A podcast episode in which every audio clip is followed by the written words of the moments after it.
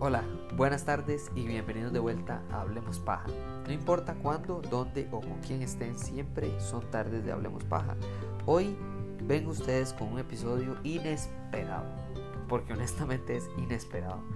Eh, yo históricamente eh, no he sido muy fan de películas de princesas o películas de Disney, del lado de Disney viejo, es decir, el lado de Disney clásico.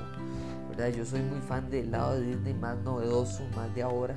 Hablemos de Star Wars, eh, hablemos de Marvel, hablemos de, ¿verdad? E incluso de películas animadas más nuevas, más de esta, más de este lado del, de, De la, de Disney, como no sé, llamémosle Bolt, llamémosle las nuevas de Toy Story, etcétera, ¿verdad? Y entonces Wally, etc. Incluso, bueno, gracias a o por culpa de mi hija me, he vuelto a, enamorar o vuelto a descubrir Tarzán y, la música innecesariamente buena que tiene esa película para hacer una película sobre un carajo que lo criaban monos. Y la música es más bien como de una aventura mundialmente famosa de un espía de la Guerra Fría, o sea, es música como que no, o sea, como que no, pero bueno, buenísima, increíble. Hoy es inesperado porque lamentablemente para mí y bueno, a, beneficio de ustedes, yo eh, Mulan. Mulan no la original, no, la genialidad original que por cierto es una de las excepciones de las películas de princesas que absolutamente adoro. Eh, Mulan, la película original, es fenomenal. Es, eh, me acuerdo ser carajillo y, ver esa película y, decir, madre, qué chiva que es ser mujer. No ser guerrero, no ser eh, princesa, no ser. No, no, no. Yo dije, qué nivel ser mujer. O sea, esta, esta mujer no esta princesa, no esta china, no esta madre, fue, fue genial verlo como, como es que ella, no importa si es ella o él, lo que tiene es una pasión indomable que quiere lograr algo y lo va a lograr sin importar lo que le diga la sociedad, el papá, la milicia, eh, nadie. Y me parece genial, es una película fenomenal, se la recomiendo y ojalá si tienen hijos familiares o si nada más están una tarde medio aburridos si no han visto Mulan cuando eran chiquitillos, háganse un favor y vean Mulan. Pero bueno, volviendo al tema, después de ver Mulan, la versión fracasada que salió, si no me equivoco, el año pasado, en 2020, yo dije, me rindo, me rindo. Cenicienta no me gustó, la versión nueva. La Bella y la Bestia no me gustó. Eh, ¿Cuál otra nueva es? Maléfica, me gustó. Eh, y bueno, y aquí viene Cruella, que por más que Emma Stone me parece una de las mejores actrices de mi época, eh, creo que igual no era suficiente como para decir voy a ver esta película. Y aún así, vamos a ver, se llama Cruella y ahorita más adelante vamos a hablar de por qué eso es relevante. Pero es que esta película es extraordinariamente buena. Es más, la describo de la siguiente manera. Esta película no debería de ser tan buena. No tiene... No sé por, por qué. ¿Por qué hicieron tan buena esta película? No tiene sentido. Más allá de, obviamente la pasión de, de, la producción y de la dirección y de, y de las personas involucradas. Esto es una película buena, punto. A, coma, y es de Disney. Ese es mi resumen de esta película. Es demasiado buena.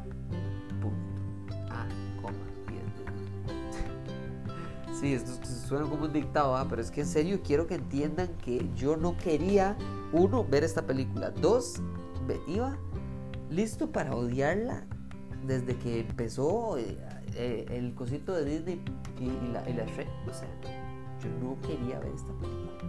Ni menos quería que me gustara.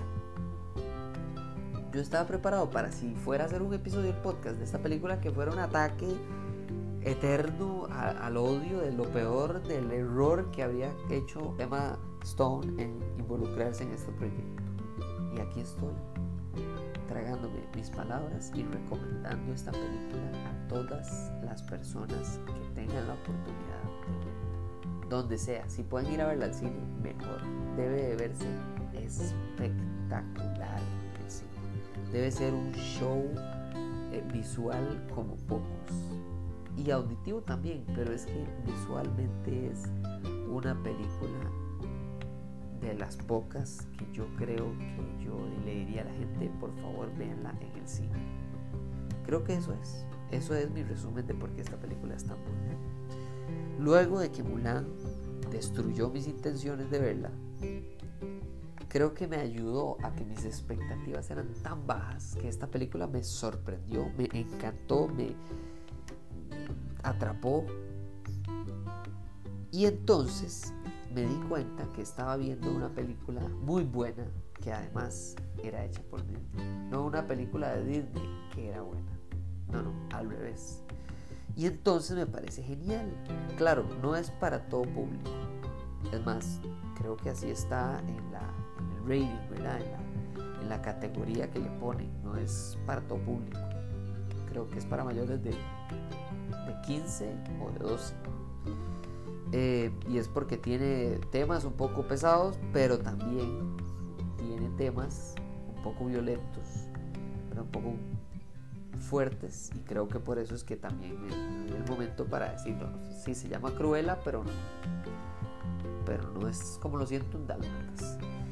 Eh, y me encanta, me fascina, me hace sonreír pensar que original, la cruela original, la cruela para ti, para mí, para tu madre, tu abuela y toda tu familia, que siempre será Glenn Close, eh, es, es coproductora de esta película, es de las personas más importantes en la producción de esta película. Me parece genial, me parece respetuoso, me parece... Entonces hablemos ahora sí de la realidad detrás de esta película, hablemos de por qué es tan buena, hablemos de por qué a algunas personas puede que no les guste. Eh, pero en mi caso me encantó, me encantó, me fascinó, me atrapó, de nuevo, todas las palabras que rimen, que sean positivas. Entonces vamos a este pequeño corte, vamos a hacer este pequeño corte comercial y volvemos con la película y por qué es tan buena, es que es tan buena que les va a encantar.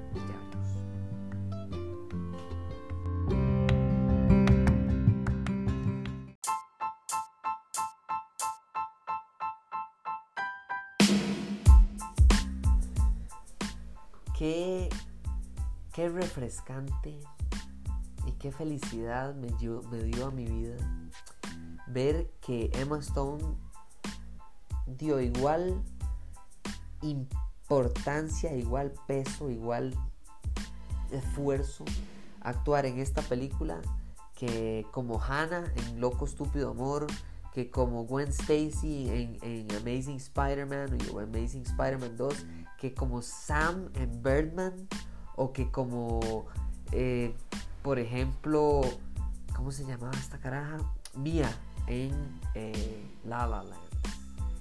Creo que, ¿me entienden? O sea, piensen en esas películas, en lo diferente que es La La Land, de Birdman, de Amazing Spider-Man, eh, de Loco Estúpido Amor.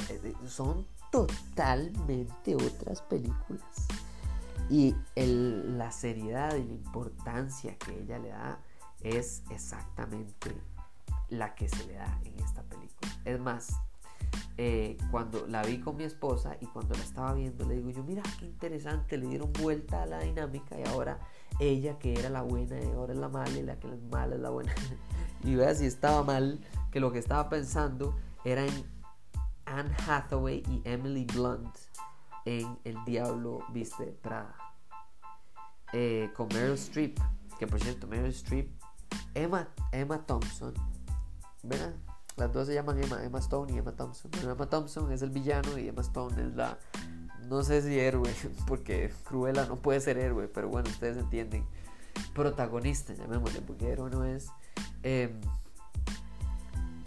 son, o sea, la, la, entrega es nivel, o sea, obviamente Meryl Streep es la reina de Hollywood y de la actuación y de los Oscars, pero después de eso están estas presentaciones, está el esfuerzo que le entregan eh, este reparto a la película y, y, yo estoy seguro que la felicidad de Glenn Close de ver esta obra que ella creó y que ayudó a desarrollar debe ser gratificante palabra pequeñita, digamos. O sea, es, llenar un personaje de dos dimensiones de como 20 dimensiones. O sea, pasar de ser plano a ser totalmente indescriptible. Eh, ¿Y por qué? ¿Y, por qué, por qué mi comparación con, con, ser tan buena, con tan buena, tan buen villano? Creo que creo que es difícil hacer un villano eh, que solo sea malo, digamos, por ser malo, pero que uno entienda la razón, ¿verdad? Porque todo villano de nuevo es el héroe de su historia. Y en este caso, Emma Thompson hace de villano, pero ella explica por qué ella es así. Ella dice, yo tengo que ser egoísta, narcisista, eh, eh, egomaníaca, eh, eh, todo esto porque solo así yo llego a este nivel de éxito que yo tengo en mi vida. El poder, si usted tiene que hablar de él, usted no lo tiene. Esa es una frase que ella dice en la película. Y es tan cierto para alguien bueno como para alguien malo. Es como la humildad. Entre más usted tenga que hablar de la humildad, menos usted tiene. Y entonces es como esta casi que comparación entre eh, Miranda Presley, ¿verdad? El, Diablo Viste la Prada, eh, de Bill de, que, de, de, Glenn Close en las películas de 101 Dálmatas y la baronesa de esta película que se llama Cruella. Creo que es ese nivel de actuación que yo quiero que entiendan que por eso es que funciona. La película se trata de una niña que quiere ser alguien en la vida, se da cuenta que tiene una pasión y un talento eh, por el diseño de modas, por el fashion. Eh, tiene su ídolo, la conoce, trabaja para ella y en el momento en el que la conoce se derrumba tanto su mundo personal como profesional. De ese choque, de ese encontronazo, nace Cruella. Eh, es similar como a casi, casi, digamos, que Banner y Hulk, ¿verdad? O sea, excepto que en este caso los dos son igual de inteligentes. Entonces es más como tal vez Batman y Bruce Wayne, ¿verdad? Uno es una, una máscara que usted se tiene que poner Bruce Wayne para proteger a las demás personas, pero especialmente para esconder su identidad y poder sacar el lado violento que trae adentro. Es eso para Cruella.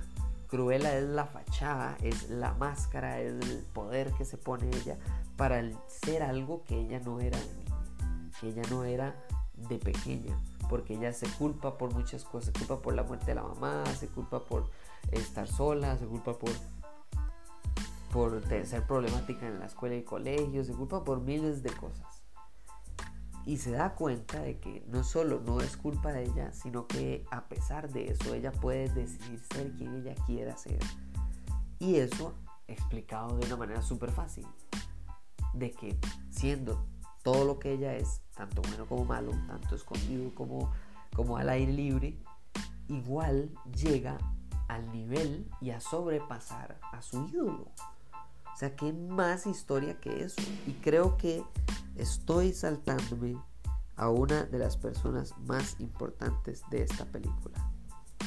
Estoy saltándome el hecho de que esta película no sería la película jamás ni cerca de lo que es si no fuera por Jenny Bevan. Jenny Bevan, busquen el nombre. Jenny, J-E-N-Y, Bevan, B-E-A-V-A-N. O sea, la razón por la que se lo estoy deletreando es por la importancia de ella para esta película. Jenny Bevan es la diseñadora de trajes, es la diseñadora de la película, de todos, de toda la vestimenta de la película. Es fundamental.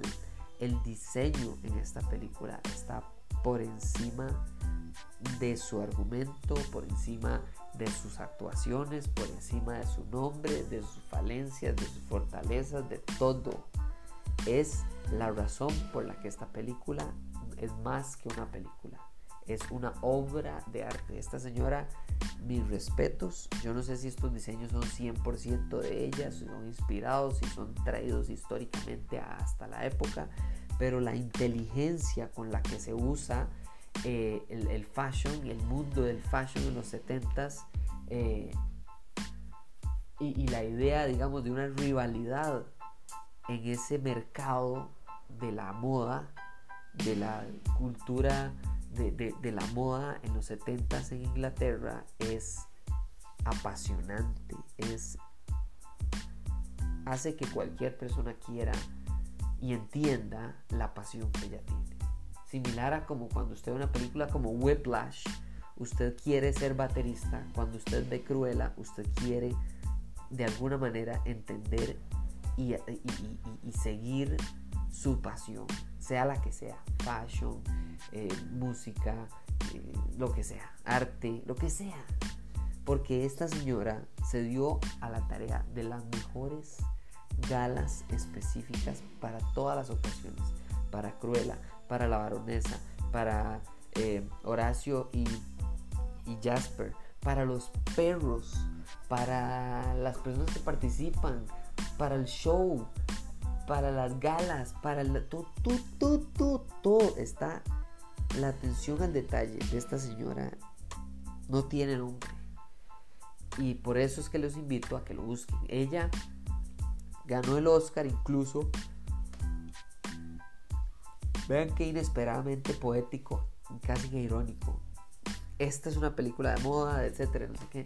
Y la película por la que ganó el Oscar, Jenny Beaven, es por eh, eh, Mad Max Fury Road. La película más caótica de la historia de los Oscars. Es buena, no estoy diciendo que no sea buena, estoy diciendo que es un caos y que la vestimenta no es ni vestimenta. Si no, han visto la película, probablemente no me están entendiendo en este momento, entonces voy a cambiar de, de comparación, pero en serio es fenomenal el trabajo de esta señora.